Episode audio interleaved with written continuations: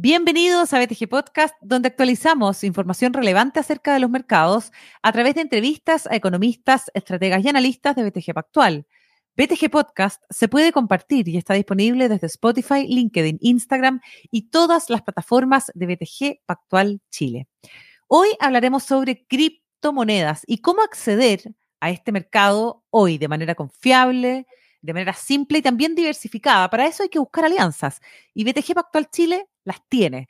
Vamos a hablar precisamente hoy día con el portfolio manager del fondo BTG Pactual, hashtag Nasdaq Crypto Index. Francisco Vice nos acompaña hoy día. ¿Cómo está Francisco? Bienvenido.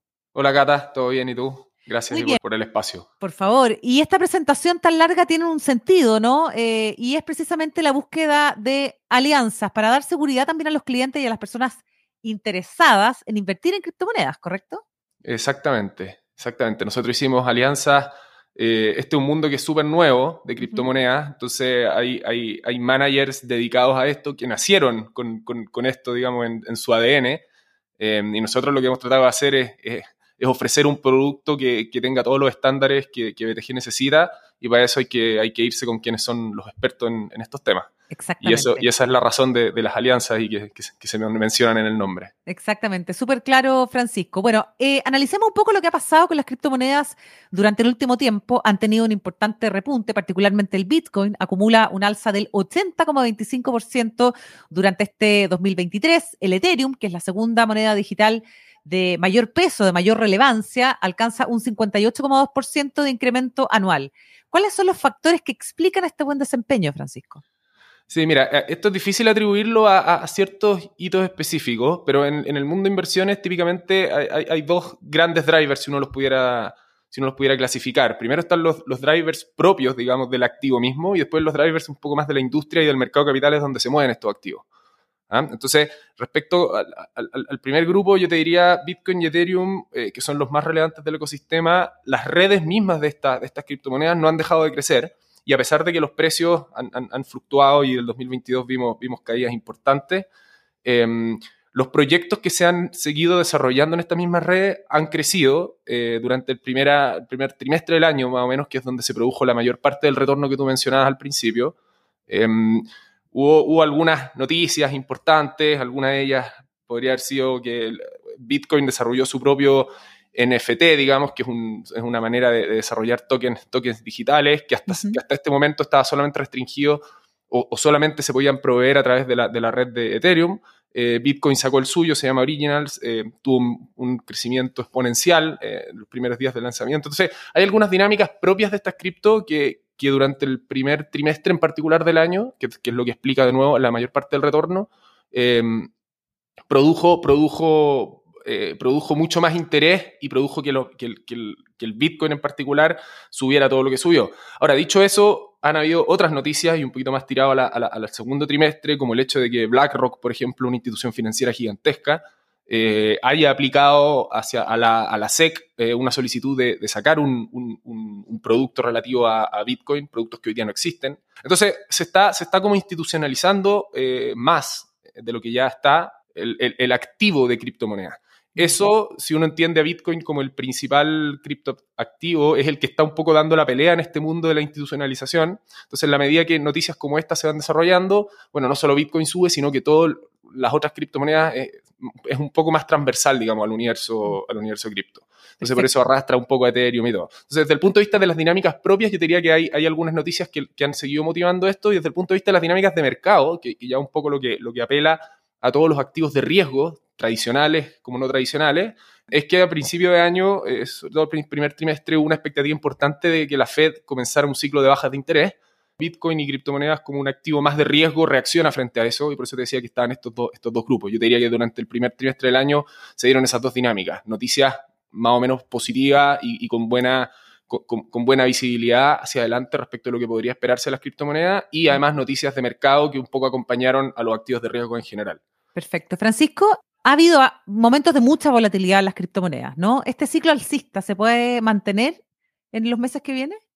Sí, bueno, es una pregunta que ciertamente no, no, no te puedo responder con, con, ningún nivel de propiedad, digamos, ¿ah? pero, pero de nuevo, un poco lo que te comentaba antes, tienen sus dinámicas propias, eh, si uno mira hacia adelante cuáles son las expectativas de, de, de, mercado respecto a las tasas, se acaba de confirmar una nueva alza, pero cuando uno mira la, la curva lo que está implícito es, es, que en el fondo debiese haber una nueva alza de tasas eh, en, en, algún punto del, del tercer trimestre y que la normalización de las tasas debiera ocurrir hacia principios del próximo año más bien. Entonces, pensando solamente en ese driver que es un poco más macro y sobre el cual hay algo más de visibilidad, yo diría que, que durante el tercer o el, o, o el, el, segundo semestre no hay, no hay un catalizador del que uno pudiera agarrarse para poder decir, ¿sabes que aquí se viene ahora un, un, un, una dada vuelta de lo que fue el año pasado? Pero sí hay, hay algunos puntos que son, que son importantes. Yo te diría, hacia adelante, lo que se puede esperar es un evento propio de Bitcoin que debiese ocurrir entre abril y mayo del 2024. ¿A qué te refieres como un evento propio de Bitcoin? Ahí podemos, podemos ahondar un poquito si querés. Es que la red de Bitcoin tiene un mecanismo de producción de Bitcoins que ya está, está preestablecido desde su origen. Entonces, hay, una, hay visibilidad hasta cuántos Bitcoin van a existir y cómo se van a ir produciendo esos Bitcoins, cómo se van a ir generando. Lo que ocurre en abril del 2024 es que hay un, hay un, un, un un corte en la generación de bitcoins, o sea, los bitcoins que se van a generar van a pasar a ser la mitad de los que se están generando hoy día, eh, porque es parte de la regla que se creó en su momento. Uh -huh. Y ese evento, obviamente, como es una restricción de oferta de bitcoins, claro. sigue las mismas dinámicas de un mercado tradicional, de oferta y demanda. Por lo tanto, hay, hay algún nivel de expectativa de que con ese evento se pueda gatillar eh, los mercados, los mercados claro. se muevan, digamos, típicamente cuando uno mira hacia atrás, los mercados han reaccionado de manera positiva, mercados de criptomoneda, digo, claro. eh, frente, al, frente a ese evento de, de, de pagos de Bitcoin, digamos, ¿eh? se llama halving porque se, se, va, se va a la mitad el, el pago de los, de los bitcoins. Oye, Entonces, Francisco, ya, o sea, eso, eso es un, podría ser eventualmente un punto de inflexión. Eso, eso, es, eso ocurre más o menos cada cuatro años, entonces se sabe que, que cada, cada, cierto periodo eh, se van a ir reduciendo a la mitad. Hoy día, la, hoy día los bitcoins que, que, se producen por cada bloque minado son de 6,25. En abril, mayo van a pasar a ser 3,125. Por lo tanto, la oferta se va a reducir a la mitad. Y esos son, son momentos en, en, en, en, el periodo, en el periodo en que uno mira las criptomonedas que se conocen. De nuevo, por la regla, sin entrar mucho más en profundidad sí. cómo funciona, eh, está, está predeterminado de esa manera. Perfecto, entiendo. Ahora, bueno, eh, con ese antecedente sobre la mesa, más lo que ha pasado en este 2023, parece muy interesante y oportuno entrar a este tipo de fondos que además ofrecen, como decíamos al inicio, eh, una manera confiable, muy diversificada de invertir en criptomonedas, ¿no es cierto? Que es una de las car características que tiene este fondo, ¿no es cierto? Cuéntanos un poco con qué criterios se seleccionan las monedas que forman parte de este fondo. Sí, perfecto. Yo ahí to toca un punto bien importante que es la diversificación. Hasta ahora hemos hablado un poco de Bitcoin y las dinámicas que, lo han movido, pero, eso pensando en que Bitcoin es la, moneda que un poco tira el carro, digamos, de todo el resto de, la, de, de, la, de las criptomonedas. Pero es verdad que este es un mercado que es súper incipiente todavía eh, y que todavía probablemente no esté tan claro cuáles van a ser los activos digitales que van a ser más ponderantes en un futuro y por lo tanto, desde el punto de vista de un inversionista, eh, creemos que es clave la diversificación de estos criptoactivos. Eh, el índice eh, sobre el cual nosotros estamos invirtiendo, en realidad el ETF sobre el cual nosotros estamos invirtiendo sigue un índice que está diversificado y que sí, efectivamente tiene un criterio de selección de esas criptomonedas.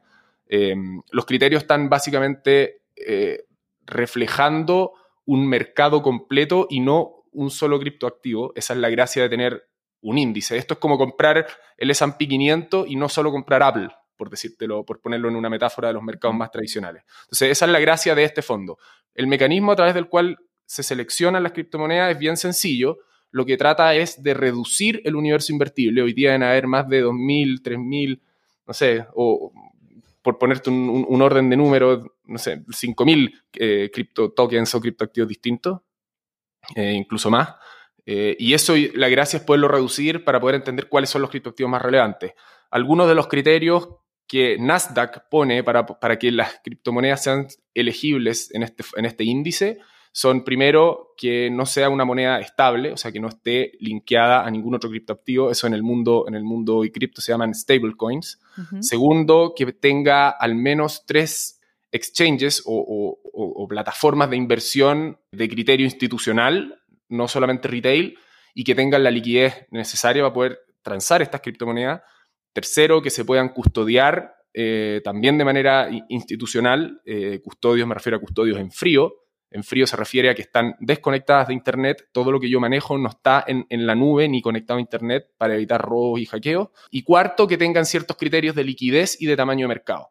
Entonces, al final lo que hacemos es ir reduciendo todo el universo de inversión y llegamos a un universo que es del orden de 10 o incluso a veces menos criptomonedas y las ponderamos por su tamaño de mercado. Eso es básicamente la selectividad del fondo eh, esos criterios son confirmados de manera trimestral por Nasdaq, que son los creadores del índice, que tiene, eh, una, institución de mucho prestigio en la creación de índices.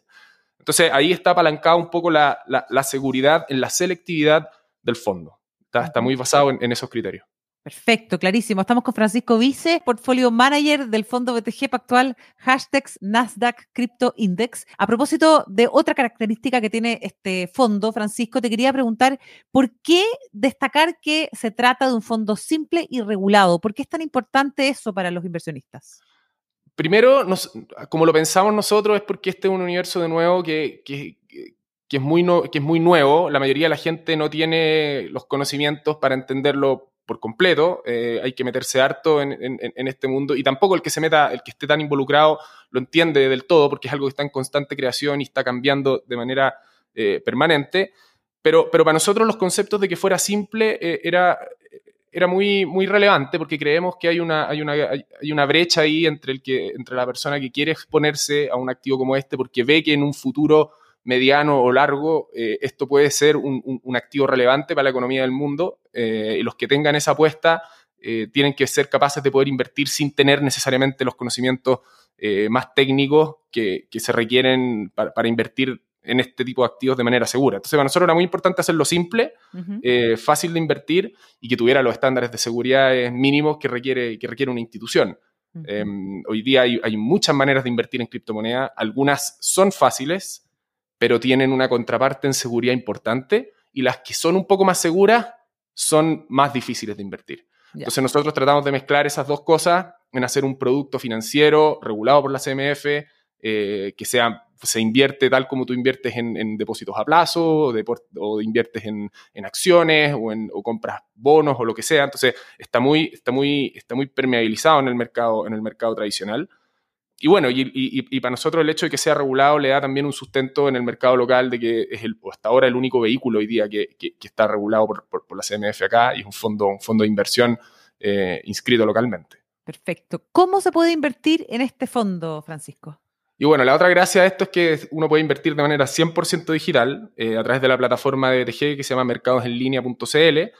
Eh, es muy fácil hacerlo, la cuenta se crea totalmente remota, digital, en 10 minutos. Eh, está muy sencillo, la plataforma tiene un montón de alternativas de inversión y los montos para invertir en este fondo son muy, muy, muy bajos. De los 5 mil pesos, tú puedes ya eh, eh, invertir y tener exposición a, las criptomonedas. Perfecto, clarísimo. Francisco, muchísimas gracias por haber estado hoy día con nosotros en BTG Podcast. Francisco Vices, portfolio manager del fondo BTG Pactual, hashtags Nasdaq Crypto Index, que tiene, por supuesto, eh, acceso a invertir de manera diversificada y segura en criptomonedas. Muchas gracias por haber estado hoy día con nosotros. Que te vaya muy bien. Gracias a ti, Gata. Chao, chao.